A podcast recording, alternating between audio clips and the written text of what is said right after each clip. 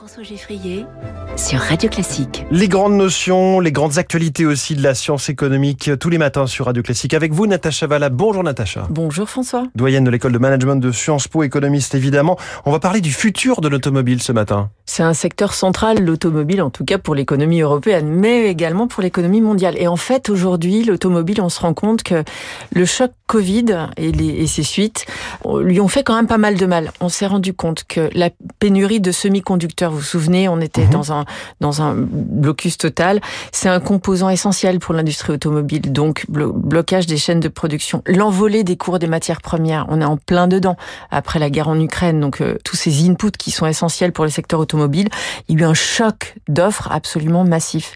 Euh, c'est un secteur, un des secteurs en tout cas, euh, qui est le plus frappé par la pénurie de main d'œuvre, puisqu'il Oui. faut une certaine qualification, il faut certains profils. Et là, effectivement, on doit revoir la production de ce fait-là aussi. Et puis, dans le panier de consommation, alors tous, on a tous besoin d'une voiture, surtout quand on est en zone un peu, un peu éloignée de son lieu, lieu de travail. Mais c'est quand même un bien discrétionnaire la voiture, c'est-à-dire qu'on peut choisir de garder sa voiture un peu plus longtemps, quelques années de Oui. plus. Donc, tous ces, cette séquence de chocs un peu structurels et d'éléments conjoncturels font que voilà. Plus un peu une barre d'affectif hein, autour de la bagnole, comme on dit parfois. Exactement, Alors, exactement. Effectivement, l'automobile, c'est c'est 6% de la production euh, mondiale, c'est 210 000 euh, emplois rien qu'en France, et il y a une série de changements structurels qui frappent ce secteur.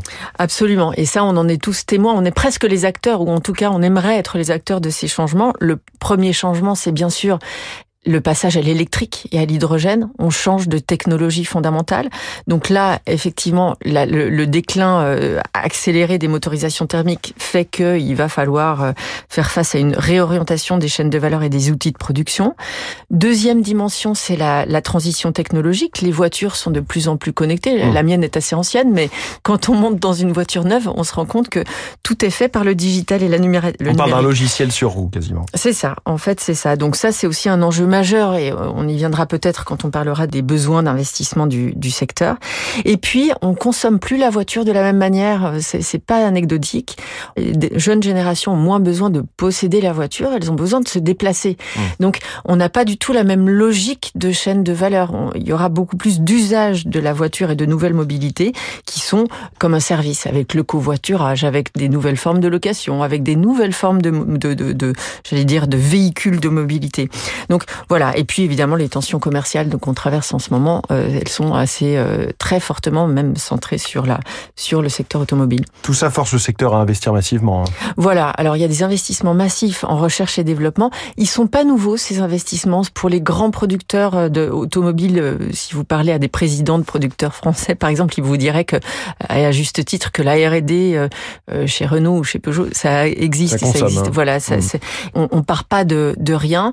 Simplement. Euh, L'électrique, l'émergence de l'électrique et la rapidité différentielle d'investissement, notamment de, de la Chine, fait que on arrive à une accélération non seulement de l'innovation, mais de sa mise en œuvre et de sa diffusion, de sa commercialisation euh, et de l'arrivée sur le marché de, de nouveaux véhicules électriques font que, et sans réaction des pouvoirs publics, on se rend compte que euh, ça, ça va être difficile de franchir les étapes au rythme nécessaire. D'autant que si on fait un peu d'histoire récente sur les 20 ou 25 dernières années, euh, l'automobile en Europe et singulièrement en France a pas mal souffert. hein. Oui, c'est ça. Alors l'automobile en France, euh, il faut savoir qu'il y a les producteurs automobiles, mais il y a aussi les sous-traitants. Et dans l'économie française, alors on a perdu un quart de notre production automobile en 20 ans, grosso modo. Donc ça, c'est vraiment un ajustement massif. Et on dit typiquement que quand on produit une unité de valeur ajoutée dans l'automobile, ça fait un effet de quatre unités de valeur ajoutée dans, dans l'économie de façon générale, via les sous-traitants. Donc c'est quand même massif. L'effet induit que ce retrait du secteur automobile pourrait, pourrait créer. Alors, ce qui est vrai aussi, c'est que c'est une production qui est potentiellement très mobile. Donc, si on arrive à voir que on n'arrive plus en France, pour toutes les raisons qu'on a évoquées, à produire ce qu'on produisait, mais si on, nos producteurs arrivaient à produire ailleurs, le changement pourrait se faire très rapidement. Donc voilà, euh, la réduction des capacités de production qui est déjà derrière nous, plus les enjeux Mmh. qui sont liés à ces transformations, ça fait qu'on est quand même à une croisée des chemins pour le secteur automobile, beaucoup plus que dans les points de crise qu'on a traversés auparavant. Est-ce qu'il faut voir la Chine à cet égard comme un rouleau compresseur inarrêtable? Ben, C'est ce qu'on c'est ce qu'on voit de toute façon arriver dans les dans les statistiques de commerce international, puisqu'elles sont la Chine est déjà très présente et on les prédit euh, ces exportations chinoises dans le monde, on les prédit massives. Il faut savoir que l'Allemagne n'est plus le premier exportateur, euh, la Chine est passée devant. Donc tout ça c'est en train d'advenir trimestre après trimestre et donc la Chine oui effectivement euh, l'horizon 2030 pour la Chine, c'est un horizon, euh, pour nous c'est demain, mais pour la Chine ce sera, on voit des cibles de production et d'exportation qui sont très réalistes et qui arrivent très vite. Une automobile un peu chahutée, une industrie un peu chahutée, celle de l'automobile. Merci beaucoup Natacha Valla, les classiques de l'économie tous les jours à 6h20. À demain. À demain.